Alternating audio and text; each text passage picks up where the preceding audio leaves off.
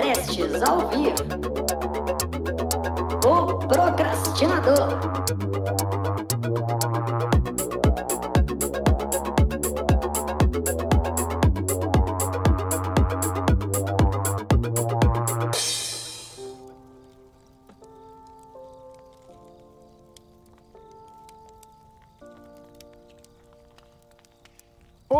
Pessoa procrastinadora!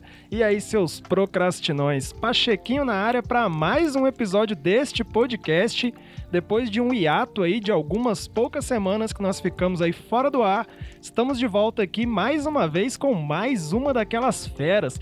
É, meus queridos, vocês acharam que eu ia voltar sozinho? Nananina não, tô muito bem acompanhado mais uma vez e já vou perguntar para ela o que é que ela costuma dizer para as pessoas para explicar para elas quem ela é. Olá, primeiro obrigada pelo convite. É... Eu tô até sem saber o que falar, porque eu, eu não falo para ninguém o que, que eu sou, eu sou a Natália. Mas é o que me define muito ultimamente, nos últimos anos, é que eu sou triatleta amadora e minha vida gira muito em torno desse desporto. E, e, pronto, e sou uma lutadora aí é, contra a depressão, ansiedade e, e, pronto, acho que essas três coisas me definem mais. Profissionalmente, é, sou formada em Direito e ando aí com vários trabalhos paralelos, não dentro da área, mas pronto, é isso. Natália, na nossa primeira conversa, ainda lá no Instagram, você me contou que você abriu a sua história tanto nas redes sociais quanto em rede nacional e em Portugal. E eu queria pedir para você contar um pouquinho da sua trajetória, essa trajetória que você contou nessa, nessa, nessa entrevista que foi para a rede nacional e tudo mais aí, um pouquinho dessa sua história aqui para nós do Procrastinador. Então, foi assim. É eu descobri que eu tinha depressão no Brasil ainda, eu morava aí, eu morei no Brasil até 2012.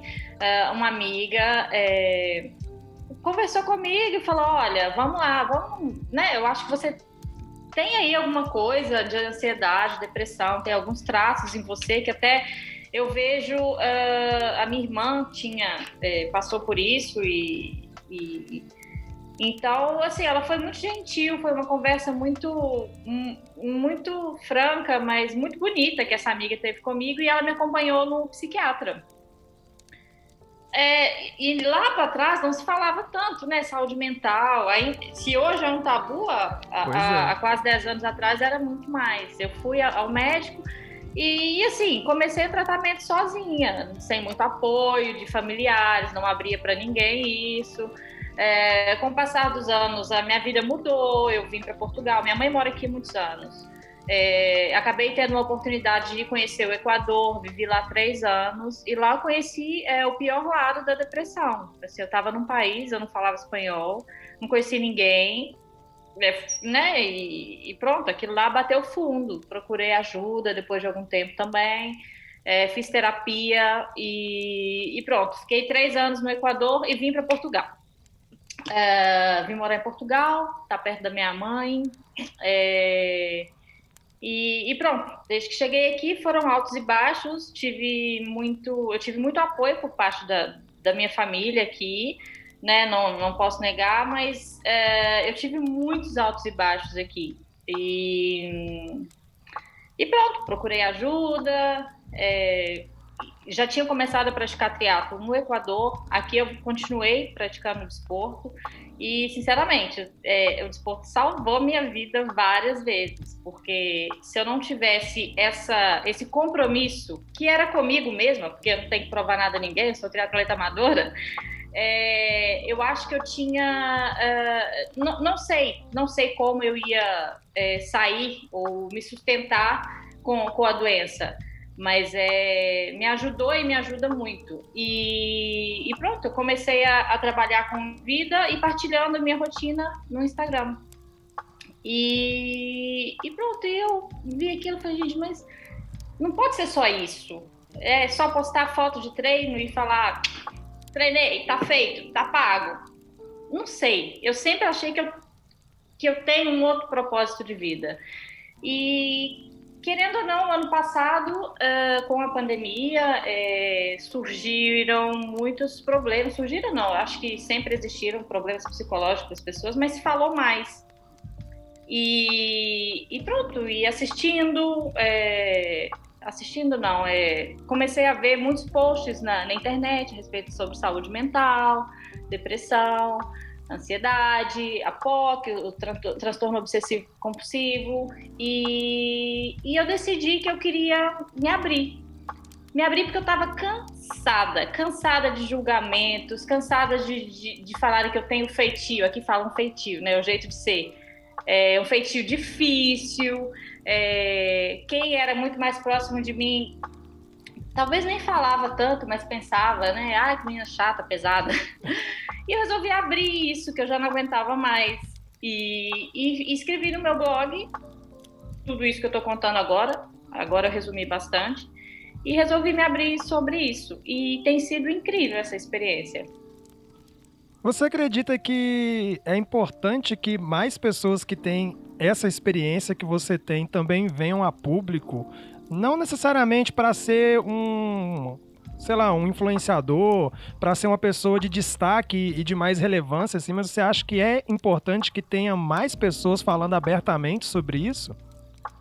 Eu acho que assim, a depressão é uma doença como qualquer outra. É, quando você tem uma dor de dente, você vai no dentista, não vai? Você comenta com as pessoas, estou com dor de dente, ah, vou no dentista, nossa, estou fazendo um tratamento de dente, está terrível. Você não precisa postar isso nas redes sociais, mas falar com a sua família, com seus amigos mais próximos, é, né? Se você é casado, tem um namorado, falar com essa pessoa. É como se fosse uma coisa normal. É, tem pessoas que têm episódios de depressão durante a vida e tem pessoas que vivem a doença todos os dias, durante anos. E eu acho importante falar com naturalidade. Se você vai falar em rede nacional, vai falar com um amigo, não interessa, entendeu? É não achar que você está se expondo é, que você é menor, que você. Não, porque é tão bonito quando a gente vê uma pessoa que encara, por exemplo, o câncer, aqui fala um cancro, o câncer com, com bravura e, e, e a família apoia. Por que não apoiar quem sofre de depressão? Eu não estou colocando na mesma balança, mas depressão é uma doença e tem que se falar sobre isso com naturalidade. É, a, na semana passada eu vi, por acaso, aparecer no Instagram é, é, um post de uma influencer é, canadense, eu acho, que ela suicidou. E ela tinha uh, um Instagram, as redes sociais dela sobre viagem, estilo de vida e assim, uma coisa maravilhosa. E cada vez mais são pessoas assim que a gente olha, acha que tá tudo bem e de um dia pro outro, pá. É, é assim, é, me deixa impactada, me deixa. E ela tinha rede de apoio. Ela tinha a família dela, tinha é, uh, o namorado, enfim. E infelizmente essas coisas acontecem. Por isso que eu acho que a gente tem que falar, tem que falar, põe para fora. É, eu até vi essa semana, por acaso também, eu vi no, no Twitter, eu acho, um vídeo do, do vocalista do Linkin Park, eu não lembro o nome dele, mas era um vídeo dele 48 horas antes dele se matar, felizão, sorrindo, brincando ali com, com as crianças, brincando com o pessoal na mesa, e felizão, então acho que é muito importante realmente isso que você falou, né? E você acredita que a gente pode ser o remédio dessa geração? Como assim? Bom, eu penso o seguinte, deixa eu te explicar o porquê que eu tô fazendo essa pergunta. Sim. A gente tem uma internet vastíssima com um, uma gama de conteúdos absurda. E o meu conteúdo, por exemplo, é um conteúdo de nicho e às vezes até mesmo subnichado. É um conteúdo sobre desenvolvimento pessoal, performance, trago aqui pessoas para falar sobre isso. Então ele é um conteúdo que ele já é direcionado para pessoas que estão em busca deste tipo de coisa. Só que Sim. a grande maioria dos conteúdos que são populares, que são culturais, nem sempre, não estou dizendo que esse conteúdo aqui ele é excelente, não é isso que eu estou dizendo. O que eu estou dizendo é que a maioria da, do que se tem de conteúdo, do que se tem falado no cenário público, no geral, do que é pop, hoje em dia não traz necessariamente ideias que são benéficas às vidas das pessoas. E isso não é a minha opinião, isso é verdade, isso é uma virtude de verdade. Isso não depende do que eu acho ou não acho. Mesmo pessoas que às vezes consomem conteúdos que são muito esdrúxulos, eu não vou entrar no mérito do que são esses conteúdos, mas sim, mesmo sim. pessoas que os consomem têm em suas mentes, em suas consciências, uma, a noção de que aquilo infere alguma coisa que nem sempre é positiva para as ah. vidas delas. E eu acredito muito que nós podemos vir no meio de uma, de uma situação, de um cenário que tem muita coisa ruim acontecendo, muita coisa que não é muito benéfica, muita gente que faz às vezes conteúdo que é um conteúdo mais raso, porque sabe que isso engaja, sabe que isso dá dinheiro. Muita gente que fala de treta, fala de fofoca, porque sabe que isso engaja, porque estudou e aprendeu que isso engaja.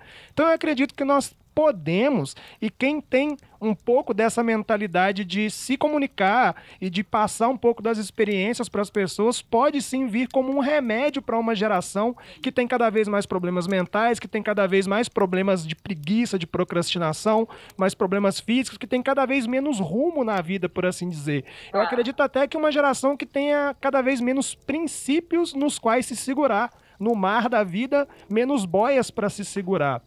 Eu queria saber um pouquinho da sua opinião sobre isso. Se você acha que nós temos essa capacidade de nos tornarmos os remédios dessa geração, não de uma forma egóica, de eu, nossa, eu sou um super-herói, eu vou despertar as pessoas é. para ser como eu. Até porque eu sou só um cara no meio do caminho tentando aprender de outros caras que estão no meio do caminho também. Sim. É, eu acho assim, é, hoje em dia, com a facilidade de informação, em todo lado, a gente consome informação o tempo inteiro. A gente está com o telefone, é, o computador, a televisão. Às vezes eu estou trabalhando aqui, tá tudo, e assim, eu fico, ai meu Deus, tô ansiosa. Eu já, eu já consigo perceber quando eu começo assim, é quando é muita informação, é quando eu quero fazer tudo de uma vez.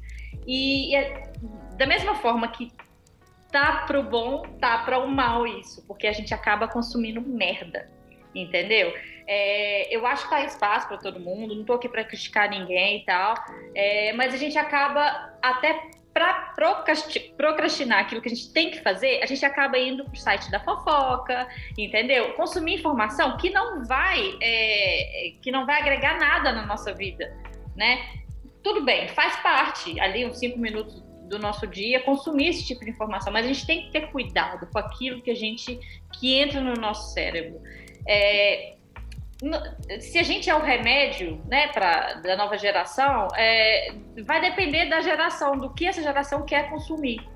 Entendeu? Agora é, é muito a era dos coaches, coach life, coach não sei o quê, coach não sei o quê. Eu tenho medo desse negócio, entendeu? Eu tenho medo. É, porque assim, é, tô, acho que assim, de, quando a gente começa a ter é, a consciência de que a gente quer mudar algo na gente, pra gente, é bom. Mas quando a gente começa a querer mudar algo para os outros, ou para postar, ou para isso, é complicado, entendeu? É, então, eu não sei. É, a internet e, e, e, toda a informação que está aí disponível é, tem de tudo, mas é, nós, a culpa é nossa de consumir é, o que não é bom, entendeu? E, e assim, não, não acho que isso mude, é, não sei. Tudo, tudo depende, tudo vai do que a gente aprende lá na escola, com a educação que a gente tem. Acho que tá meio confuso aqui o que eu tô falando, que eu vou lá, vou cá e tal, mas eu acho que tudo começa é aí. É, é a educação que a gente tem na nossa infância. Ela vai é, influenciar no que a gente vai consumir lá no futuro desde o presidente que a gente vai escolher, desde o trabalho que a gente quer exercer, o tipo de pessoa que a gente vai ser. E eu acho que vai muito daí. Se é um pouco utópico, não sei, viajei um pouco, mas eu acho que é isso. Olha, eu queria te fazer uma pergunta aqui. Diga, ah. Digamos que você tivesse agora o poder de mudar alguma coisa na cabeça das pessoas. Não estou dizendo que você gostaria de fazer isso. Mas digamos que você tem o poder de fazer isso agora e você tem que fazer isso. O que é que você mudaria na cabeça das pessoas? Nossa, tanta coisa, né? Não sei, assim, pensando, o que veio na minha cabeça, a primeira coisa é que as pessoas não julguem. Não julguem. antes, porque é assim, é normal. A gente, qualquer coisa que a gente vê, que a gente ouve, a gente vai julgar aquilo de acordo com as nossas vivências, né? De acordo com a nossa experiência de vida. Eu falo isso porque eu vivo muito isso é, no dia a dia, porque eu escolhi me expor, né? Eu escolhi me expor, né? Dentre tantas pessoas que fazem o mesmo. É, e eu sei que as pessoas julgam muito o que eu falo, o que eu faço é verdadeiro, se não é, se é para isso, é para aquilo. Já preocupei muito com isso. Aliás, eu tenho 37 anos, eu acho que eu passei 35 anos da minha vida preocupada com isso. E desde que eu comecei, uh, fiz, é, não sei, é, comecei com uma terapia mais voltada para me aceitar mais e pronto, e cagar nos outros, na opinião alheia, é, eu acho que isso, o julgar, eu acho que torna tudo muito aquilo que a gente acha que é, que na verdade não é, né? nem tudo é o que a gente acha. Essa exposição, ela teve um lado que ajudou você a ter um controle maior da sua ansiedade, da depressão? Ajuda. Não só ajudou, como ajuda. É... Porque eu falo. Eu falo, ó, oh, não tô legal. É... Com seguidores de Instagram. Eu te... tenho uma aceitação muito legal nessa minha exposição. Eu acho que tem mais coisa boa do que coisa ruim. Porque é um pouquinho de gato pingado ali que é, isso aqui não, nem vale a pena falar. A maioria das pessoas entende. É, entende o fato de eu querer falar sobre saúde mental, mas eu falo da minha, eu não falo do geral, eu não posso falar, não sou profissional de saúde, não sou nada, eu falo das minhas experiências. E até com amigos, é, é, é eu falo, é, e se tem um amigo que não interpreta bem ou tal, e quer se afastar, tchau. Mas é, eu, eu, sempre, sempre exponho, uh, já me perdi na pergunta, ah, se, é, se me prejudica ou não essa exposição. Não, só me ajuda. É, eu vi até recentemente que você estava compartilhando que você teve uma queda, né, e estava com dificuldade de pedalar na rua e tal. Nossa, e... foi um filme de terror, desculpa te cortar. Não, pode contar. É, não foi uma queda, eu não machuquei, assim, eu tava numa descida, aqui em Portugal, é, é, onde eu moro, eu moro na serra, né, então para eu sair de bike tem que eu subir ou descer. Eu fui pelo caminho que eu sempre vou, tinha uma, acho que tava muito frio, tinha um pouco de gelo, e a minha bicicleta foi derrapando daqui, eu fui descendo, fui derrapando e não conseguia parar. Quando eu finalmente consegui parar, eu, eu me joguei pro chão, porque não sei, fiquei louca com aquilo. Rapaz, que estresse foi aquilo. Eu nunca vivi pânico na minha vida. Eu pensei, agora só falta isso. Já tenho depressão, já tenho ansiedade, eu não vou ter pânico de fazer a coisa que eu mais gosto de fazer, que é pedalar. É, pronto, voltei para casa e fiquei. Coincidiu com o lockdown daqui e fiquei dois meses sem sair para rua para pedalar. Quando eu voltei a sair para rua, o tempo melhorou, era horrível. É, o, o, dia antes de sair, eu já sentia náusea, dor de barriga. E eu, ai, tô estranha, mão fria. Para sair para pedalar, as primeiras vezes eu fui acompanhada, chorava no meio do caminho. Eu falei, não, eu tenho que falar sobre isso. Tem gente que, que passa por isso. Vou ser sincera, eu falei, não foi numa de ajudar as pessoas, foi numa de receber ajuda. entendeu? Pensando em mim mesma. E, e, e, partilhei isso nas redes e olha, tem sido uma vitória. Cada vez que eu saio para treinar, eu tenho ultrapassado isso e fui ao médico também, é, porque eu tomo remédio, eu tomo antidepressivo e ansiolítico, para ver se eu precisava alterar essa medicação. Ele falou, Natália, por enquanto não. Ela, na verdade, a médica falou, Natália, não, continua com a medicação do jeito que tá. E né, a terapia, nesse caso, ajuda mais. Acabei que eu não fiz nada, mas é, com as ferramentas que eu já tenho de outros tratamentos, eu usei nisso e tenho, tenho conseguido me sacar. Você tem algum hábito que te ajudou muito nessa questão?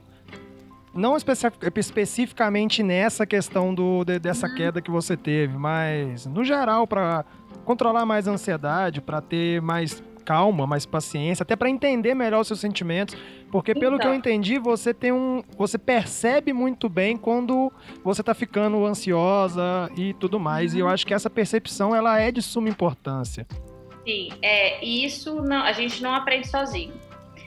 Uh, até a gente identificar e aceitar que a gente tem a doença, a depressão, a ansiedade ou, ou outro transtorno qualquer, é, é, é, só com ajuda que a gente consegue identificar, é, se conhecendo bem. Passa muito pela aceitação da doença e de quem você é, e do que você quer e fazer e ser. E a terapia é fundamental, porque a terapia te dá ferramentas para quando você está passando um, um problema, uma situação, ou sente que vai passar por aquilo, é combater. É, eu percebo muito bem é, quando eu estou mais ansiosa, as, é, as coisas que me geram isso, eu tento encarar de frente, é assim mesmo. É, não, não é aquela, ah, vou fazer depois, vou procrastinar, vou agora. Quando eu sinto que vem aquele medo, vem aquele receio, é agora. E, e, pronto, é assim que eu tenho feito. Mas a terapia é que, que me ajuda e me ajudou a identificar esses, esses sintomas digamos assim. E também sei, sou mulher, quando antes do período menstrual, né, a TPM, eu já sei que não vai prestar. Uma semana antes ali do período, eu já, até com o meu treinador falo, ó, semana do período, pega leve aí com treino. Não pega muito não, mas entende que quando eu faço, corto, treino, enfim. O esporte te deu mais autoconhecimento para saber identificar melhor as coisas que estão acontecendo, não só no seu corpo, mas também na sua cabeça? Claro, claro eu vivo muito triatlo e eu tenho uma rotina muito voltada para isso. E então eu recebo o meu bloco de treinos, eu já olho para ele e já sei que né, daqui a três semanas vai estar tá complicado, meu corpo já vai estar, tá, né, as hormonas e tal, não sei o que, já vai ser difícil fazer aquilo ali. É, então, assim, eu já antecipo um pouco as coisas, mas o, o, o, o esporte em si, porque eu pratico esporte desde criança, desde a escola. Então, aprendi muito a, a, a, me conhecer, a controlar impulsos até, a me cuidar mais. Não digo nem alimentação, é descansar, ou não sei, pensar além do fora da caixa por causa do esporte. Eu nunca fiz alta competição, não, mas é assim, eu me considero, é, sendo triatleta amador e querendo é, fazer bem as provas, é, eu até sou, sou bastante é, como é que se diz, é, controlada com, é, com os meus hábitos de acordar cedo, de fazer os treinos logo pela manhã. Agora tenho tido oportunidade de treinar mais, que eu estou em home office, então eu faço meus horários e é mais ou menos isso. Você é uma pessoa disciplinada? Você tem facilidade com a disciplina? Uma procrastinadora de mão cheia, entendeu? Foi assim que a gente começou a falar, né? Exatamente. é, e isso está muito é, associado com. São sintomas, é, é um dos sintomas da, da, depressão. É assim, eu sou disciplinada com o que eu gosto de fazer. Com o que eu não gosto de fazer, meu filho. É assim, é, eu procrastino mesmo. É, e, quando, e eu vejo que eu estou procrastinando, é o meu maior defeito.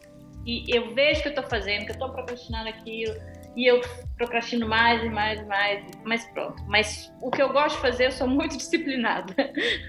Eu não lembro quem teve aqui, eu, eu, eu pergunto para todo mundo como que faz para desenvolver disciplina e tudo mais. Eu não lembro qual das, das conversas que foi, mas teve uma pessoa que me deu uma resposta que acho que se bobear essa resposta ela se repetiu, porque tem muita coisa aqui que acaba se repetindo. Eu gosto até de ter algumas perguntas que eu faço para todo mundo, porque é muito Posso curioso. Oi? Aposto que a resposta é o hábito. não, pior que não. Ele falou, não. acho que foi, eu acho que foi o. Eu tenho quase certeza que foi o Saulo Arruda, não tenho certeza. Mas eu acho que ele, ele falou sobre como é mais fácil você ter mais disciplina com as coisas que você ama com as coisas que você gosta de fazer. Ah, e aí ele fala, olha, eu gosto de correr, eu gosto de treinar, eu gosto de musculação, eu amo essas coisas, então é mais fácil para mim me desenvolver nelas ah, com disciplina. É igual, o triatlo são três modalidades. A gente sempre vai ter um que a gente detesta e a gente vai enrolar para fazer, que é a natação, por exemplo. Hoje eu tinha que ir. eu ia de, de busão, o busão atrasou, eu não fui, voltei para casa. É, é, é, mesmo isso mesmo. Quando a gente gosta de fazer uma coisa, a gente vai lá e faz. Tá com dor, não tá, tá com preguiça, é o que for. A gente vai lá e, e, e mata aquilo. Agora é, o que a gente não gosta de fazer é mais difícil. E a, mas a, a, eu acho que a gente disciplina quando a gente, é, a gente, fica disciplinado em determinada coisa, gostando ou não dela, com o hábito. Quando você torna aquilo um hábito. Eu antes treinava é, natação quatro vezes por semana e eu treinava às seis horas da manhã. Eu tinha que acordar quatro e meia para poder treinar. até chegar lá na piscina. Então, assim, era uma luta e eu fiz um ano isso. Virou um hábito. Eu já acordava sem despertador. Olha, eu nem pensava, no inverno então, esquece, era tanto frio até chegar na piscina e pensar que eu ia ter que tirar tudo ainda para nadar, e os treinos 3 mil, 4 mil de natação, metros, é, só porrada. Eu detestava aquilo, mas eu fazia porque era necessário e aquilo to tornou um hábito.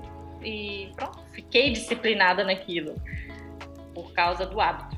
Aí, pessoal, pega bem isso que ela tá falando. O amor a, a algo que você faz faz com que você tenha mais facilidade para fazer o que leva ao hábito, porque não adianta você também gostar de fazer alguma coisa, mas você não ter o hábito de fazer. Você vai, provavelmente, se você faz duas vezes na semana, você vai ter algum resultado, você vai conseguir, às vezes, ali, com o longo prazo, ter uma transformação em cima daquilo, mas se você mantém o hábito de fazer todo, todo, todo, todo, todo dia, é o que o Saulo mesmo fala. Ele fala quando você desenvolve disciplina, você desenvolve consistência, e consistência faz com que você não dependa do humor de cada dia.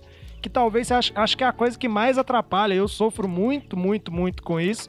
Porque tem dias que você acorda que se, se, eu, se você não tiver algo que te faça se mover para fazer as coisas que você precisa fazer, você não vai fazer. É literalmente impossível. E é muito louco. Eu tenho conversado muito sobre isso com algumas pessoas recentemente. Eu tô lendo um livro aqui que chama O Corpo Fala.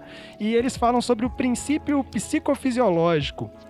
Que fala que tudo aquilo que altera o estado fisiológico também gera uma alteração no estado psicológico e vice-versa, ou seja, o corpo afeta a mente e a mente afeta o corpo. Então, muitas vezes a gente fica muito nessa loucura de, ah, eu preciso mudar, como que eu faço para desenvolver um hábito, como que eu faço para ter consistência e tal. E às vezes a resposta está em simplesmente fazer um movimento, você simplesmente se movimentar da cama para a porta da sua casa para ir fazer aquele treino, ou sei lá, da cama para pegar o livro, você pega ele na mão, já é algo que está alterando o seu estado fisiológico. Você estava deitado, parado, você agora está em movimento. E talvez isso seja algo que ajuda, né? Agora eu queria saber de você, você encara pensamentos de desistência? Sim, encaro bato nele, faço. é assim, eu tenho, eu tenho muito esse pensamento. E não é só no desporto, até é, é, falando bastante sério, é, até na desistência da vida. Eu cheguei em um ponto que eu não queria viver. Mas não é que eu não queria viver.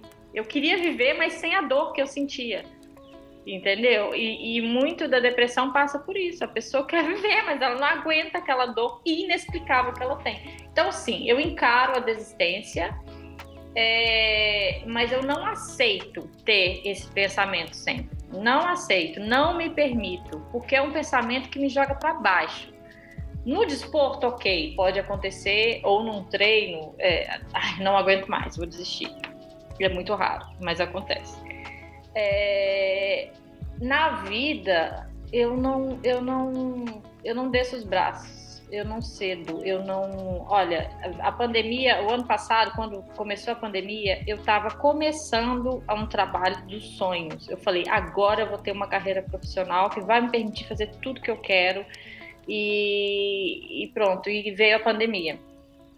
E eu fui mandada embora, né? E passei o um ano sem trabalho. Eu fui viver com a minha mãe de novo, sem perspectiva nenhuma de vida. Olha, foi, uh, foi um ano horrível. Mas eu peguei nesse desgosto da vida e concentrei no que eu tinha controle. O que que eu posso fazer?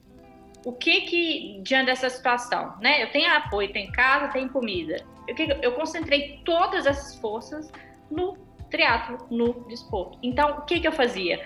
Treinava, treinava, me alimentava bem, descansava. Eu, eu tinha essa oportunidade. Eu não estava a trabalhar, mas eu conseguia fazer os meus treinos.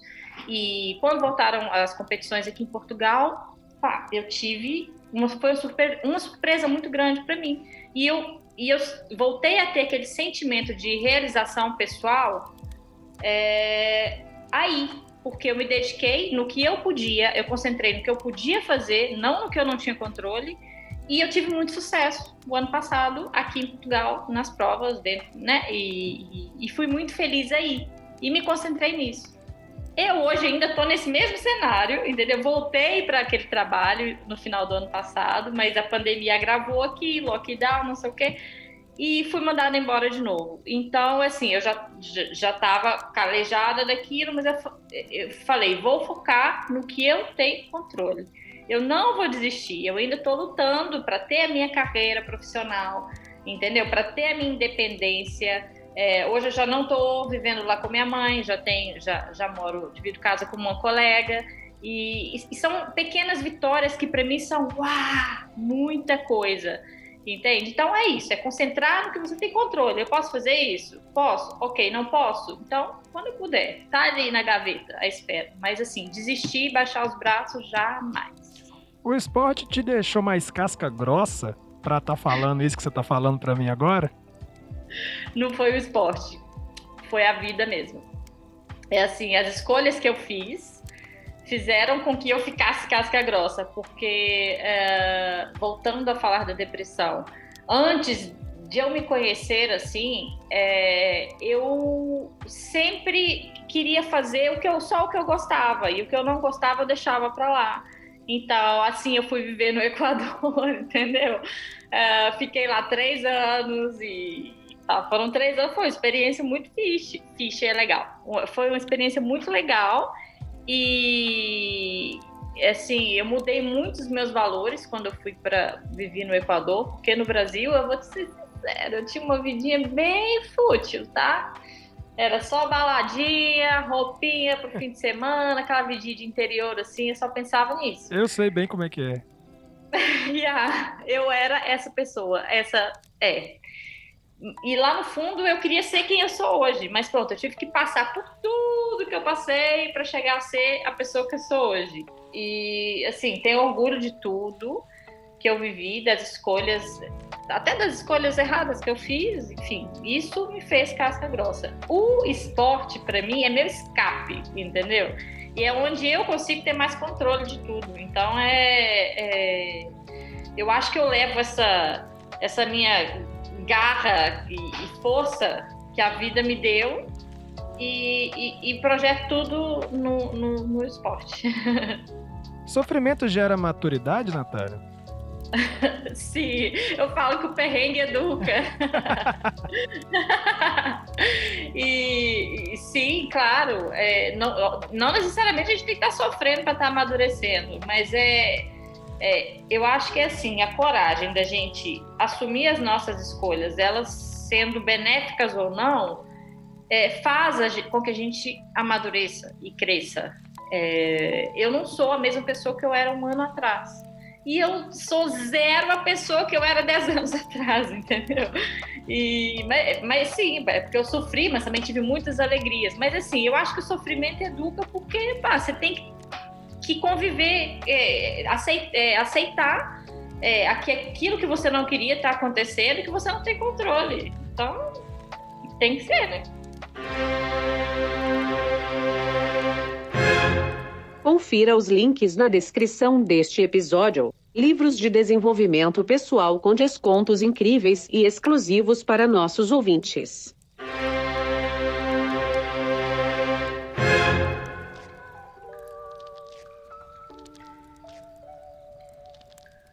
O esporte é um treino de sofrimento com recompensa imediata? Às vezes nem é tão imediata assim, não. Mas é. Sim, sim. É, é... Eu, eu, eu, eu vivo muito isso e é pessoal isso. Cada treino que eu vou lá e consigo fazer é, é uma vitória imediata para mim, entendeu? É, como eu não estou, não faço isso por resultados, não vivo de resultados, né? Eu vivo de realização pessoal. É, é um treino ou uma prova. Eu nunca vou ganhar uma prova de, de triatlo, entendeu? A, a não ser da, do meu age group. Já aconteceu ano passado. É, ganhei o age group na última prova que eu fiz e epá, aquilo para mim foi sensacional. Mas a mesma sensação que eu tive é a mesma de quando hoje, por exemplo, eu fui correr, estava cheia de cólica, não estava com vontade, mas eu fui e acabei o treino. É a mesma sensação. É, e é isso. O que, que você diria para aquela Natália de 10 anos atrás que você citou aí agora há pouco? Acorda, menina. Ah, eu olho para trás com carinho, sabe? Com amor. Hoje, depois de muita terapia. Muita terapia mesmo. Porque eu nunca me aceitei. Nunca aceitei as minhas atitudes, ou, ou quem eu era, meu passado. É, eu olho para trás com carinho para mim e, e o que eu tenho a dizer para Natália de trás é se joga, se joga, mas é, pensa mais no, no, presente, que eu vivia muito o futuro, né? E, e a gente planta aqui para colher lá. Então eu acho que faltou um pouco isso da minha parte. Eu costumo dizer que a única realidade que existe, a realidade que nós chamamos de realidade é o momento presente, porque o passado já, já foi. Se eu olhar para trás aqui, ó, ele não tá aqui. E o futuro ele vai vir, então ele não tá aqui na minha frente, eu não tô vendo ele, eu tô vendo aqui a minha janela. Então a única coisa que existe de forma concreta é o momento presente. O esporte te ajuda a ser mais presente na sua vida no geral ou não sei, em algum momento específico? É, é, não só o esporte, é, é, o, que, o que eu falo. Se todo mundo pudesse fazer terapia, é, era uma maravilha, que a gente aprende tanta coisa. É, o viver o presente para mim, isso eu associo isso muito à pandemia, porque eu lembro quando começou o lockdown ano passado, foi um momento muito crítico da minha vida e que eu só queria que o mundo parasse. Todo mundo já teve esse pensamento: ai meu Deus, o mundo podia parar. E parou quando parou, eu pude, eu pude me centrar, é, viver o dia. Eu não consigo pensar amanhã ou planejar alguma coisa para daqui a um mês, porque eu não sei se eu vou poder fazer. E eu aprendi muito, eu acho que muita gente aprendeu muito é, nesse, nessa situação, mas também gerou muita ansiedade, porque todo mundo queria controlar o que não podia e, e pronto. E, é, mas eu acho que sim. É, qual que era a pergunta mesmo? era se o esporte gerava mais presença, te deixava ah, mais sim. presente na sua vida. Sim, é, acaba que, que um pouco sim, porque né, a gente só vai alcançar aquele resultado no futuro fazendo o que a gente tem que fazer hoje, presente. Então, nesse sentido, sim, com certeza. Uma pergunta, porque eu tô bem curioso com essa questão do, do, do esporte. O, qual é o, o que, que ele representa de fato para a vida das pessoas, no geral das pessoas que vêm aqui. Para você, ele é mais. Porque você falou que ele é um escape. Então, eu posso entender que ele é mais uma forma de se divertir e de relaxar e de extravasar do que um motor que faz com que você tenha mais consciência no seu dia ou é um pouco de cada? É um pouco de cada, porque nem sempre eu tô feliz treinando, nem sempre eu tô alegre, entendeu? Às vezes eu tenho que pedalar cinco horas aí pela Serra fora e não é legal, nem sempre é legal, mas tô brincando. É, é assim, no meu caso, é, é, é, é um motor, não é um escape. É, às vezes sim é um escape, né? Mas já foi muito mais. Hoje eu acho que é mais um motor eu faço sempre é, comparações é, do, do desporto, do esporte com a vida da gente. Quando a gente está numa prova longa, eu faço mais provas longas de triatlo. É igual a vida, meu. Tá aqui em cima, tá aqui embaixo, vai lá embaixo, não sei o que, sobe e tal. E a gente, na vida, a gente aguenta e vai. Nem que seja andando, se arrastando, mas vai. E o esporte é a mesma coisa. No triatlo é a mesma coisa. Quando você tá numa prova, Entendeu? Você passa por, por esses níveis de bom, de ruim, de horrível para ótimo. E, e eu me perdi de novo. Mas é isso, é assim, eu acho que o esporte é mais um motor. Eu falo como atleta, eu me considero atleta, né? Porque tem as pessoas que praticam esporte, fazem exercício físico, né? E, e eu acho que isso também para elas é um motor, não é muito um escape porque isso ajuda a, a impulsionar várias coisas, sonhos, é, é, aspirações profissionais, ou o que seja. Eu acho que, que o esporte, nesse sentido, é um motor. O que, que você acha que aconteceria com a sua vida se você parasse de vez do nada? Amanhã você não pode mais praticar esporte. Não sei. É assim. É... Nossa, que pesado. Nunca pensei nisso. É eu acho que o esporte não é só o corpo, entendeu? É muito, tá muito associado à mente. E não sei, eu ia arranjar um jeito de praticar um esporte com a minha mente, entendeu? Porque é, é o que eu falo, a minha vida está muito ligada ao esporte. Eu não consigo pensar é, de outra forma, entendeu? Mas não sei, eu ia estudar para inserir o esporte na vida das pessoas de alguma forma, porque são só benefícios, né? Eu te perguntei sobre o que você diria para Natália de 10 anos atrás, e agora eu quero saber o que, que você diria para Natália de 10 anos no futuro. A Natália que não existe ainda, né? Exatamente. É... Eu ia agradecer a Natália do futuro, ia dizer que, Natália, você é muito foda, maravilhosa, entendeu? Ainda bem que você acordou para vida e seus valores são outros e é isso aí. Não sei, eu acho que eu ia soltar foguetes de alegria para Natália do futuro, porque eu tenho certeza que que eu estou plantando aqui, eu só vou colher coisa boa lá na frente. Diz aqui para mim, quais são os seus valores, seus princípios mais importantes, aqueles dos quais você não abre mão de jeito nenhum? Ai, não sei. Agora eu fiquei um pouco inerte aqui. Meus princípios. Pá, é... Eu detesto uh, conversa, fofoca. É... Pá, não admito esse tipo de comportamento. É... Isso é uma coisa, não sei, é um princípio, né? E é, não gosto disso. Não, não gosto. As pessoas hoje em dia abrem a boca para falar numa facilidade para falar mal dos outros e para falar bem é quase ninguém.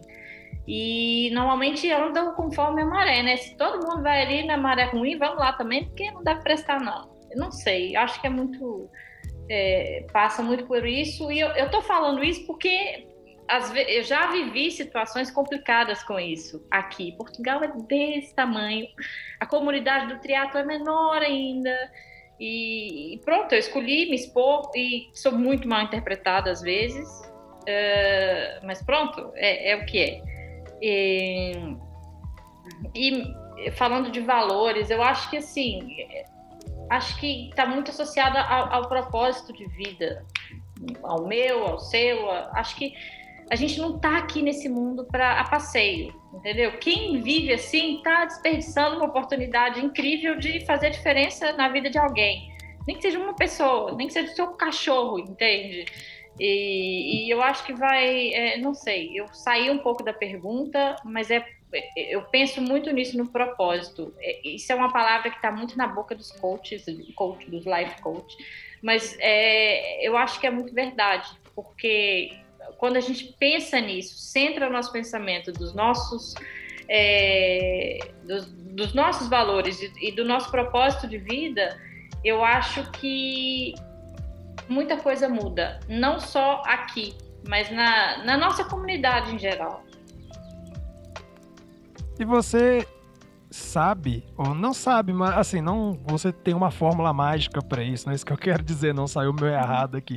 Mas você tem alguma desconfiança de como a gente faz para encontrar um propósito? É, eu acho que todo mundo tem um propósito. Eu acho que vai muito do conhecimento pessoal. É assim, eu podia olhar para mim e me achar uma, uma loser, uma falhada da vida, entendeu? Porque eu não tenho um emprego X e não moro na casa Y e não tenho carro não sei o quê. Para quem valoriza esse tipo de coisa, eu sou uma loser, entendeu? Então vai muito de você se, se conhecer, se dar valor aquilo que você tem, aquilo que você pode e para viver sua realidade, né? Natália, o ser humano se perdeu da sua essência? Há muito tempo. Acho que desde que o mundo é mundo, entendeu? Não é porque hoje a gente está aqui na internet, não sei o que, não.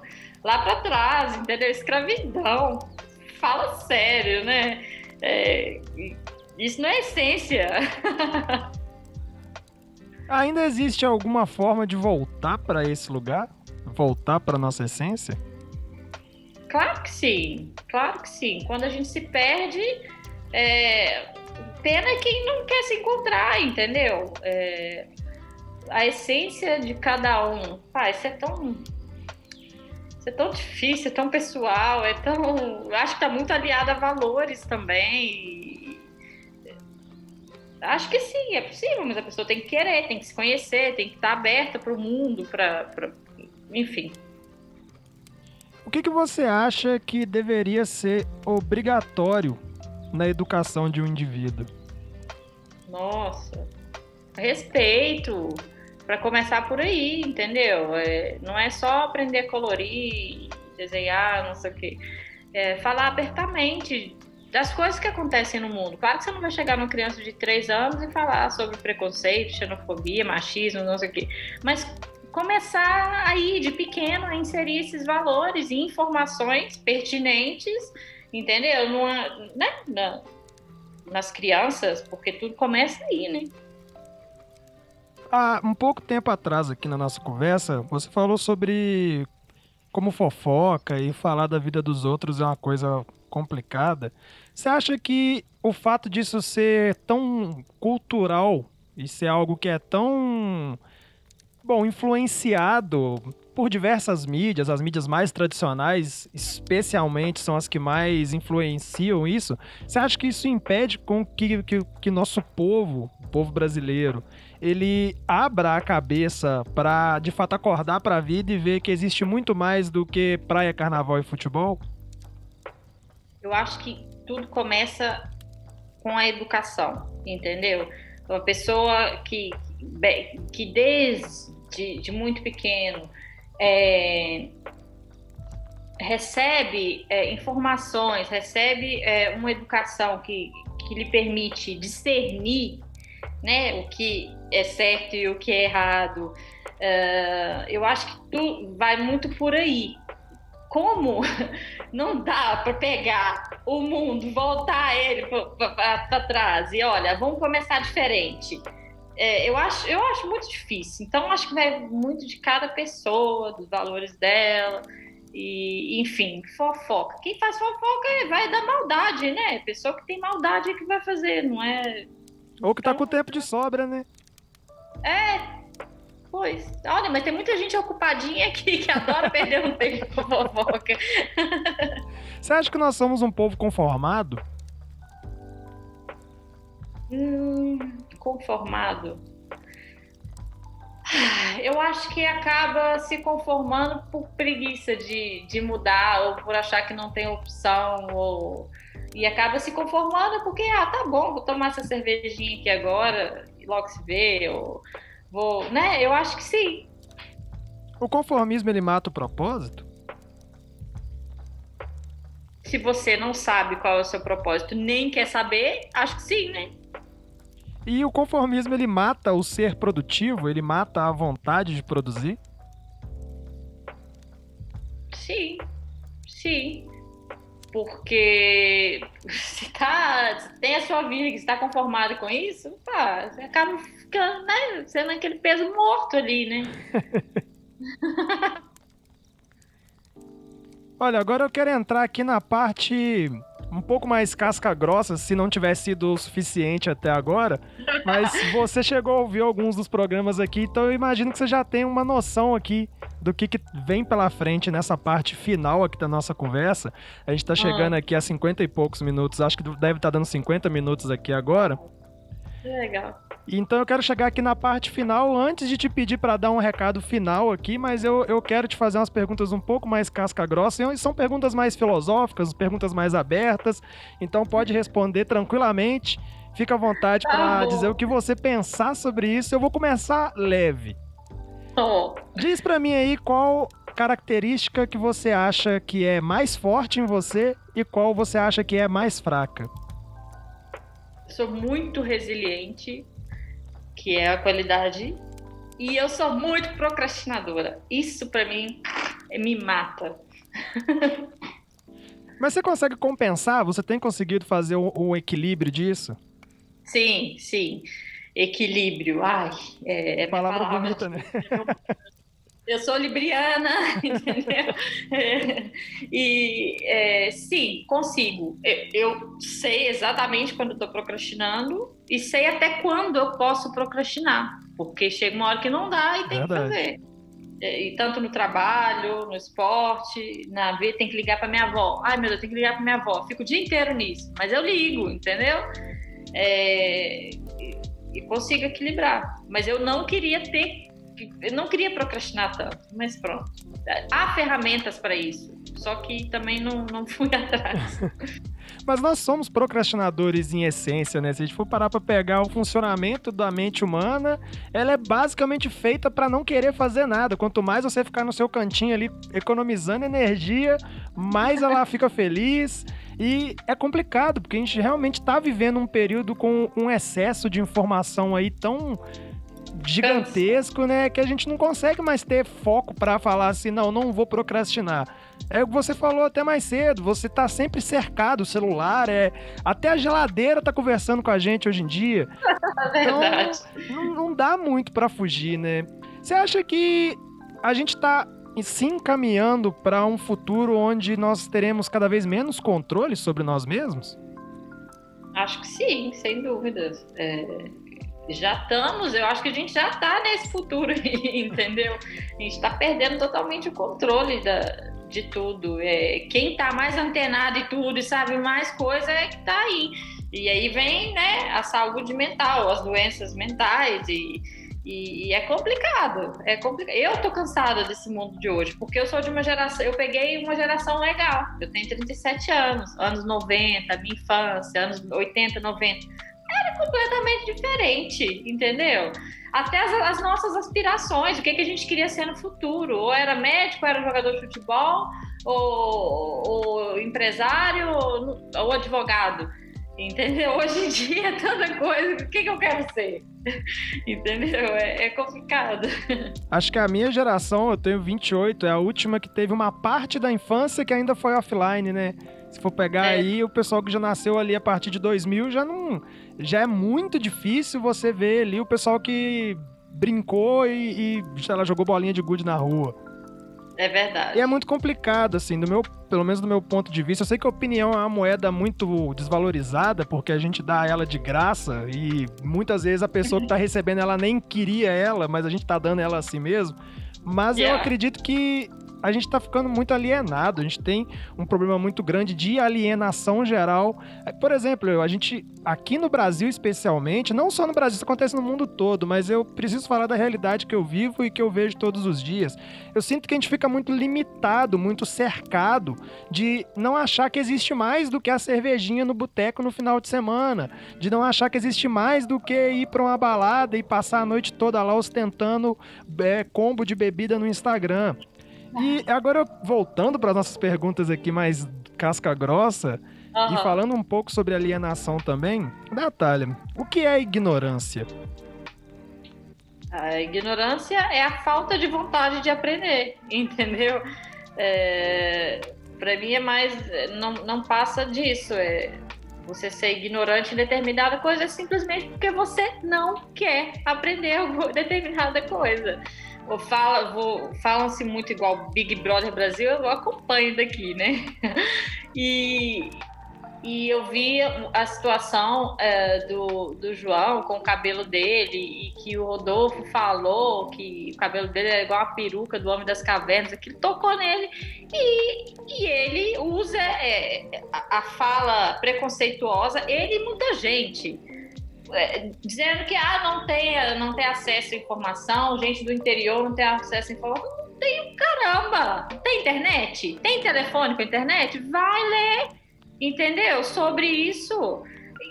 A gente que assiste, é, eu, eu não tenho tanta informação assim, mas eu vou lá. Por que, que não é o meu lugar de fala? Porque né, isso, isso e aquilo, porque eu quero aprender, eu não quero ficar ignorante, né? Então eu acho que a ignorância, ser ou não ignorante, passa muito pela vontade de cada um. E o que é a sabedoria? eu acho que a sabedoria vem com a vivência e a maturidade. E é bem mais difícil de ser conquistada. Não é, né? Eu acho que é, nós nos tornamos sábios quando nós nos calamos mais, vemos, observamos, ouvimos e filtramos ali o que a gente né, acha que, que, que, que, vale a pena e que é importante. E com o passar do tempo, né, essa, acho que cresce a sabedoria como uma árvore. E a maturidade serve para quê, Natália? A maturidade serve para quê? Eu acho que para você entrar em menos problema na vida. Ou para saber lidar melhor com os que você não tem saber lidar, lidar né? com esses problemas. Agora responde aqui para mim. O que é o medo? O que é o medo? Ah, nossa, eu não sei filosofar tanto assim, não. Medo. eu, eu faço uma analogia com medo que eu tava, por exemplo, de pedalar. É uma coisa que eu criei na minha mente, entendeu? Claro, passei por um episódio que me causou um trauma ali e eu fiquei com medo. Mas eu não queria viver com esse medo, né? Então eu busquei formas de. de estou buscando formas de, de ultrapassar isso. O medo é muitas vezes é receio daquilo que nem aconteceu ainda, né? Do que está por vir. Medo e ansiedade, então, estariam de mãos dadas? Sim, sim, com certeza. E como faz para vencer esse medo? Eu acho que é, é aquilo que, que eu disse, é, tem o medo, o medo normal, aí tem medo de barata, tem medo de borboleta, tem medo de borboleta, eu tenho. É, você mas tem pronto, medo, peraí, você tem medo de borboleta? É um medo diferente. Eu não duvido, não. Não tô desmerecendo seu medo, não. É só um medo diferente. É diferente. Eu tenho medo de borboleta. É, mas eu convivo com ele, né? Aparece uma borboleta ali, eu consigo estar aqui ela ali. Uma barata já não. Agora, tem aquele medo patológico, né? É, que, que te limita, te impede de fazer de viver. Então, eu acho que uh, né, só com ajuda profissional é que uh, a gente consegue sair disso. É igual o meu medo da, do ciclismo, da bicicleta, eu não queria que isso tornasse, que isso avançasse. Então, eu fui correndo ver com todas as ferramentas que eu sei ou, ou, ou podia nisso é, combater esse medo. Natália, fala para mim aqui. O que é o fracasso? Nossa, o fracasso. É, eu acho que o fracasso está muito naquilo do, do. o medo está muito ligado com o fracasso, eu acho. Porque a gente, às vezes, muitas vezes, deixa de fazer alguma coisa por medo de fracassar. É, mas o fracasso nada mais é do que um resultado contrário daquilo que você queria, ou daquilo que você imaginava. É, e tá tudo bem, eu fracassei, pronto. Vamos lá tentar de novo, vamos fazer outra coisa. E o sucesso? O que é, onde vive, para que serve, o que come? Tá todo mundo em busca do sucesso, né? Todo mundo quer brilhar, todo mundo quer os seus cinco minutos de fama, tô. Mas o sucesso é muito daquilo do plantar no presente aquilo que você quer colher no futuro. Isso é o sucesso para mim, entende? O sucesso para mim não é ter um milhão de seguidores no Instagram, não, porque eu não tô plantando para isso né? É, e o sucesso, é claro, eu estou falando de mim, né? É, mas o sucesso vai muito por aí, por, por você fazer hoje é, e, é, e, conquistar no futuro aquilo que você está plantando hoje. Nossa, eu, tô, eu não sei filosofar, eu fico muito perdida. Todas as pessoas são munidas com a capacidade de filosofar. Elas só precisam ser instigadas à filosofia. E eu nem sou filósofo. Pra falar isso. Eu fico, eu sempre falo aqui, eu fico muito feliz de eu estar do lado de cá, não tendo que responder essas perguntas aí, porque eu aprendo eu muito com vocês. Eu sou, eu adoro ouvir. Eu adoro ouvir e perguntar, mas eu para falar se é para falar de triatlo, a gente fala, né? Mas falar de assuntos muito profundos, eu fico muito perdida, porque eu, eu não tenho só uma opinião, eu tenho várias de uma é, coisa Isso é maravilhoso, só. isso é muito bom. A gente gosta de convidado que tem muita coisa para falar. Tá bom. Ela diz aqui para mim. Essa aqui é, essa aqui ela é ela, como eu disse, eu, eu gosto muito de estar tá fazendo a pergunta e não de estar tá tendo que responder ela. Mas... Eu tô rindo, mas é de nervoso.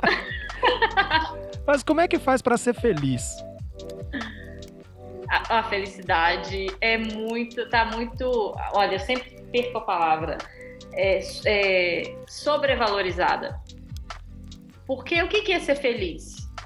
É, é, é, a gente associa muito a ter alguma coisa, né? Se eu tiver isso, eu vou ser feliz. Se isso acontecer, eu vou ser feliz. E quando você não tem nada, você, vai, você não vai ser feliz? Entende? É, é, eu passei a valorizar muito o que eu tenho e ser feliz com isso quando morei lá no Equador. Entendeu? Que lá não tinha baladinha, não tinha o dinheirinho para comprar roupinha, né? Para gastar com futilidade. Então, meu dia era o quê? Eu trabalhava e eu, pronto, o que, que eu ia fazer? Eu ia num parque. Eu, quando na minha vida eu ia no parque? Aquilo me fazia feliz. Aquilo entrou na minha rotina, o ir ao parque, dar uma caminhada. Ou... E, então eu acho que a felicidade é muito nas pequenas coisas. Isso é tão clichê, mas é isso, é nas pequenas coisas. Por exemplo, antes da gente gravar aqui, é, eu tava tendo um dia por causa da TPM, mas eu falei, não, vou levar minha cadelinha ali no parque, porque ela fica mega feliz. Ela? Quem fica mega feliz? Eu, de ver ela brincando para lá e para cá, e o sol, os passarinhos. Olha, tava muito legal. E eu moro num lugar, eu sou muito privilegiada, porque eu moro no centro histórico é, de Sintra, uma, uma região aqui. Ah, eu vejo que você posta lá, é só lugar maravilhoso. É, aqui é lindo, é, é lindo, lindo, lindo. E, e, e, pronto, é encontrar a felicidade tá, tá nisso, é saber ser feliz com o que você tem e com, né, e, e, com a sua vida. Claro que ninguém é feliz o tempo inteiro, gente. Num dia você pode ser feliz, triste, ter raiva é, e volta a ficar feliz de novo. É um ciclo, é assim e até a busca por um, uma felicidade que é. Porque eu acho que as pessoas pensam muito assim: um dia eu vou ser feliz, que é uma felicidade que ela não acaba, ela é para sempre, assim, é linear. É felicidade. Tem muito isso, vive presente. Você não sabe se você vai estar vivo depois, gente. Vai ficar esperando qual felicidade. Não. Eu acho que a gente já passou dessa fase. Entendeu? Vambora, gente. Se liga, né? Pois é, vamos prestar atenção nas micro coisas, são os pequenos. É como eu falei aí mais cedo, para mim a única coisa que de fato existe é o momento presente e ele representa a realidade. Então eu, não, eu não posso dedicar mais do que 10% da minha energia no passado e 20% da minha energia no futuro. Claro, eu preciso me planejar, claro, eu preciso aprender com as coisas que eu já passei, mas eu preciso investir 70% da minha energia no agora. Olha o que, que você acabou de me contar. Você disse que foi levar a sua cadelinha no parque e pelo um simples exercício de presença e de proporcionar felicidade a ela, o seu dia ficou mais bonito. E pode ser que 15 minutos depois você tá lá bolado com alguma coisa, ou bate o dedo na quina e fica lá estressado, mas é isso, a gente vive daquele momento, daquela fração de segundo, e não do que foi ou do que vai ser. Ah. E agora. Não se cobrar tanto, né? Não se cobrar tanto. Justamente. Tá ruim aqui a gente se frustra sozinho e depois vem falar que não é feliz, entende? Não é assim. E vem falar que o mundo é injusto.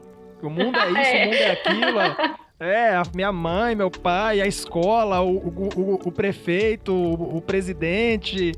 É, agora é o vírus, ai, Covid, não posso sair, não posso fazer nada. Tá quieto, tá calado, pelo amor de Deus. A minha vida acabou porque eu não posso mais sair, mas o sair é ir pra balada. É, eu não, olha, eu não tô nem dizendo que você não pode ir pra uma balada, que você não pode ir pro, pra algum lugar, ouvir um som, gostar. Eu não tô falando ir tomar uma cerveja, não é, a gente não tá falando isso, né? Mas. Não, é até porque eu adoro ir pro barzinho, tomar uma cerveja, entendeu? De vez em quando, olha, quando. Teve uma época aí, eu treino muito, sou muito disciplinada, mas eu me dava uma noite por mês. Eu ia pra balada, eu me acabava babava mesmo, tomava todas, dançava, chegava em casa de manhã, não sabia nem meu nome. Olha, fiz isso tantas vezes. Mas pronto, é, para mim funciona agora o de vez em quando. E tá ótimo. E quem gosta, tá tudo bem, entendeu? Mas muitas vezes as pessoas escondem as suas dores né, na bebida ou na balada, é, o excesso, o excesso de tudo, é, eu acho que é o problema. Acho que até também na questão de procrastinação, para nós é muito mais como posso dizer assim, prazeroso para a mente humana mesmo, você fazer algo que tira ela do jogo. Porque se vamos supor, você tá indo pra uma balada, muita gente vai para beber, muita gente vai para usar droga, muita gente vai para por vaidade, muita gente vai para beijar na boca. E eu não tô nem não tô fazendo um juízo de nada disso, mas são coisas que tiram a mente consciente do jogo. Você aciona outras, outros outras partes do cérebro quando você está embriagado, enfim. Então, é uma ferramenta do seu corpo para fazer com que você seja mais procrastinador, para fazer com que você não cumpra as coisas que você precisa cumprir, porque eu fico pensando, poxa, beleza, você está num cenário de pandemia, certamente tem um monte de coisa da sua vida que tá uma bagunça por conta disso, porque a vida de todo mundo ficou uma bagunça por conta disso. E aí a gente vai prestar atenção naquilo que eu não tenho, que eu não posso ter, o que você falou várias vezes mais cedo. Então vai causar Vai focar no que você não tem controle e, e no que não vai acontecer agora e não vai acontecer tão cedo, não é?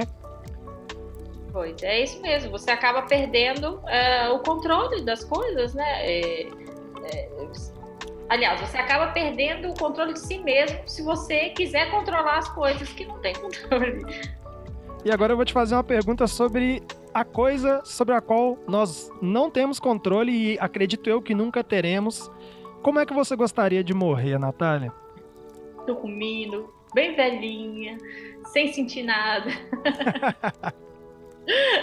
com as contas pagas, entendeu? Tudo certo, não quero deixar problema para ninguém. uh, mas mais isso, assim, é, eu sou um grão de areia no mundo, você também, mas pronto, eu acho que eu vou morrer em paz, sabendo que é, eu me aceitei com as minhas imperfeições, que eu fiz o meu melhor, é, que eu pedi perdão, é, genuíno, entendeu? Que eu fui em busca de ser uma pessoa melhor.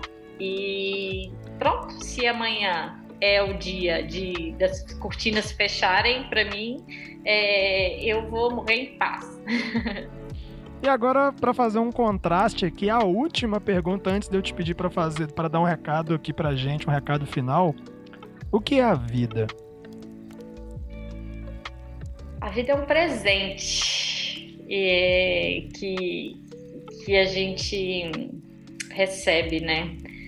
Então eu acho que a gente tem que valorizar esse presente e, e é aquilo que eu falei no, no início.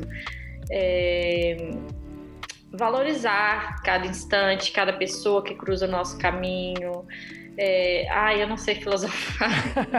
não sei falar sobre essa vida, pá, a vida é maravilhosa, entende? Mesmo com, com a dor, com as coisas ruins que nos acontecem, é, a gente não tá aqui nesse mundo à toa, entendeu? A gente não existe aqui só por existir.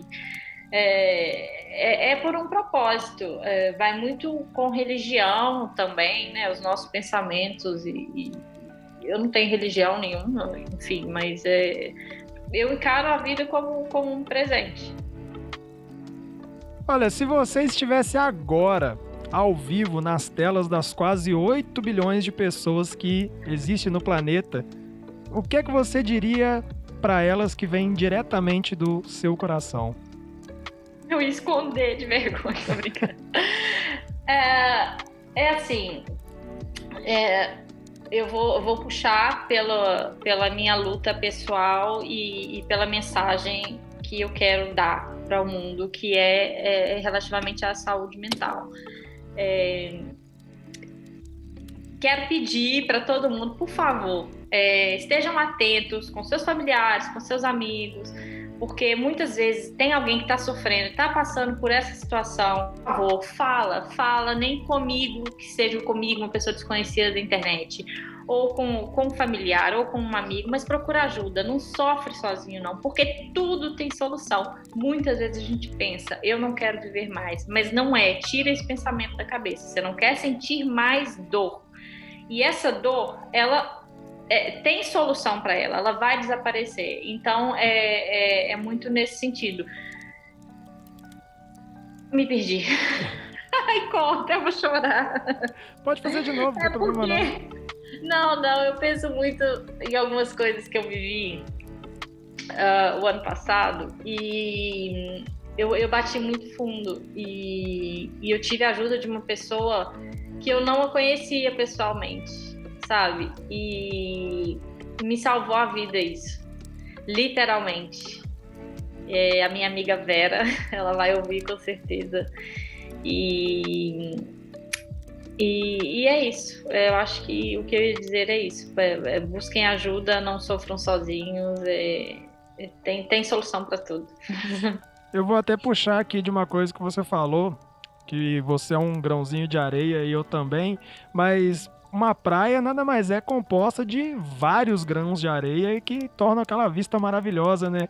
E eu sempre acredito numa coisa que pessoas precisam de pessoas, então a gente é de fato muito importante que a gente esteja conectado, independente da gente se conhecer. Olha só, a gente está aqui conversando há, mais de uma hora e eu só te conheço pelo Instagram e por causa de um projeto que tenta levar um, um conhecimento, um conteúdo, uma mensagem, uma palavra boa que seja para as pessoas.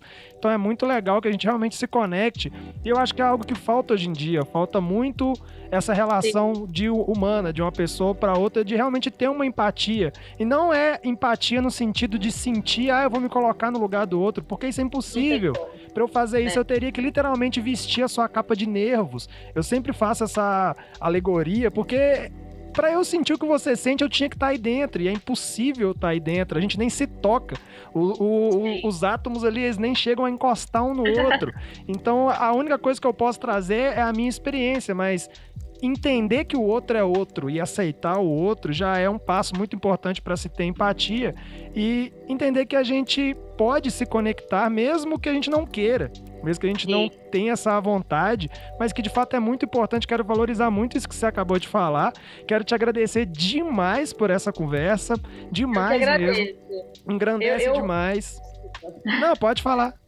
Não, eu que agradeço. Assim, eu vim para esse bate-papo, é, né, quem vai ouvir, isso aqui não é nada programado. O Pacheco não me falou nada do que, não, que a gente ia eu não falar. falo, não. É, é, é bate é, assim, pronto eu aqui. vim aqui sem nenhuma intenção de me autopromover, ou, ou, até porque eu falo muita abobrinha, não, não sou conhecedora, não posso me dizer, entendeu? Conhecedora de tudo. Eu me enrolo em algumas, é, com algumas perguntas, mas assim, eu vim aqui de forma genuína é, para contar um pouco de mim, para ver se alguém ouve e se, né, e se, se identifica, olha, eu passo por isso, é, conheço quem, quem sofreu aquilo. É, é, mais nisso, da gente gerar empatia com, com, com as pessoas que nos ouvirem e, e pronto, e para que se fale sobre saúde mental, sobre desporto e, e vida que segue. Agora eu queria te pedir para dar um tchau aqui, um, um, recado final e uma despedida aqui para a audiência de O Procrastinador e também fazer um jabá aí das suas redes sociais para as pessoas irem lá ver os seus treinos nessas vistas lindas que você está sempre passando aí. Ah, eu sou muito privilegiada mesmo aqui em Portugal para treinar, é um paraíso. Eu quero agradecer o convite. Nunca pensei em participar de um podcast. É, o procrastinador, obrigada, Pacheco, pelo convite. Acho o conteúdo daqui muito interessante, nada clichê. Sim, tem muitos podcasts por aí. Eu falo, eu não tenho paciência para ficar ouvindo podcast, mas eu gostei muito. E, e pronto, eu espero que, que vocês gostem do conteúdo eu não ia estar aqui à toa se eu fosse se eu fosse para falar abobrinha, não ia estar aqui. E, e pronto, eu tenho o meu Instagram, Natigui. É, ai, nem sei como é que é, olha só. Natigui, underscore tri. É, me seguem lá, eu tenho um blog que de vez em quando eu gosto de escrever. Pensei em fazer um canal, mas aqui tá parado. É, tem que fazer. Porque eu não tenho. Hum? Tem que fazer, tem que fazer, pô. É, tá, tá feito. Só não, eu não tenho muito jeito com, com vídeos, assim, mas pronto. É, e é isso. Quem quiser me seguir, eu partilho lá as rotinas e, e as coisas boas e menos boas, e é isso. Bom, mais uma vez, muitíssimo obrigado. Pessoal, para quem está ouvindo, Eu vou deixar todos os links dela na descrição aqui, seja no YouTube ou seja no Spotify, em todas as plataformas. Todos os links dela vão estar na descrição, que eu sei que facilita bastante, que você com um clique só já vai direto pro Instagram dela, já segue ela lá, já manda uma mensagem para ela lá, eu vim lá do podcast do Pachequinho. Ai, e... manda mesmo, eu adoro conversar. Pode falar, manda mensagem, eu respondo todo mundo. E responde mesmo, não à toa que ela tá, tá aqui hoje. Mas é isso, pessoal. Se você gostou desse episódio, se você chegou até aqui, você já é um ouvinte raiz, você já passou. Se, se, se você passou ali dos 50% da retenção que chega até no final, meu amigo, você tem que ir lá, você tem que seguir ela, você tem que ir em arroba o ponto procrastinador e seguir lá no Instagram. Porque se você já tá até aqui uma hora ouvindo a gente conversar, você não vai garantir que você vai estar tá sempre em contato com esse conteúdo. Eu não acredito nisso. Dá, dá, dá vontade famosa, de. Quem chegar até o final tem que me mandar mensagem. É, pois é. Manda pra lá, fala, eu cheguei até o final e tô aqui para comprovar. E, pessoal, é isso aí. Muitíssimo obrigado se você tá até agora aqui. Segue a gente lá no Instagram, arroba o ponto procrastinador, facebook.com barra o procrastinador. Se você já me ouviu falando aí, eu tenho que falar isso toda vez que ainda revolta o meu coração, mas se você já me ouviu falando, facebook.com barra procrastinadores, ignora porque o Facebook resolveu apagar essa página por um motivo que eu ainda não sei qual é e nunca vou descobrir, porque eles não vão me informar. Eles só falaram, beleza, delete, deletaram minha página e tem outra página lá agora, que é facebook.com barra procrastinador. Conquistei a minha URL URL personalizada no YouTube. Graças a Deus eu consegui. E agora eu posso anunciar ela aqui, que é youtube.com.br o procrastinador. O podcast sai lá toda segunda-feira, tem cortes do, do podcast a semana inteira e tem vídeo sempre ou na sexta ou no sábado. Eu tenho publicado no sábado de manhã, porque o pessoal tem gostado mais de assistir no sábado de manhã. Então tem conteúdo lá de segunda a sábado, meu querido. Então não deixa de se inscrever lá, youtube.com.br procrastinador. Se você tá ouvindo isso aqui no YouTube, Olha, eu vou falar a verdade. 80% das pessoas que assistem aos meus vídeos no YouTube não estão inscritas. E isso é, um, isso, isso é uma sacanagem. É mesmo. Você tá no YouTube vendo um conteúdo há mais de uma hora e você não vai apertar nenhum botão? Não é possível. Não é possível. Então aperta aí o like se você tá no YouTube. Se você não gostou, não tem problema não.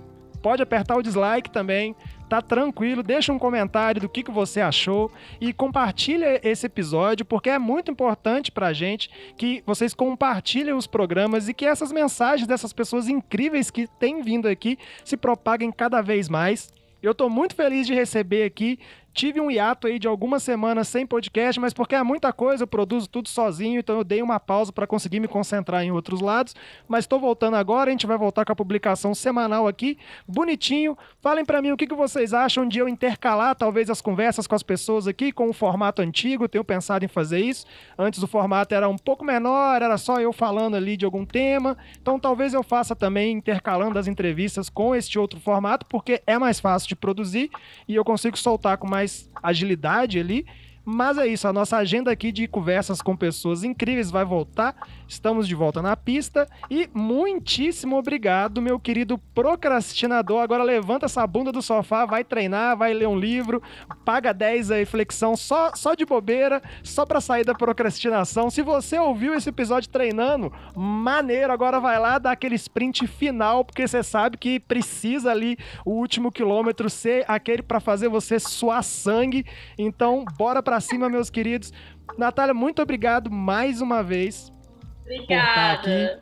E é isso, meus queridos. Não tem mais o que dizer. Segue a gente lá, deixa aí o seu like. Se você tá aqui ainda, não é possível. Então é isso aí. Muitíssimo obrigado e até uma próxima.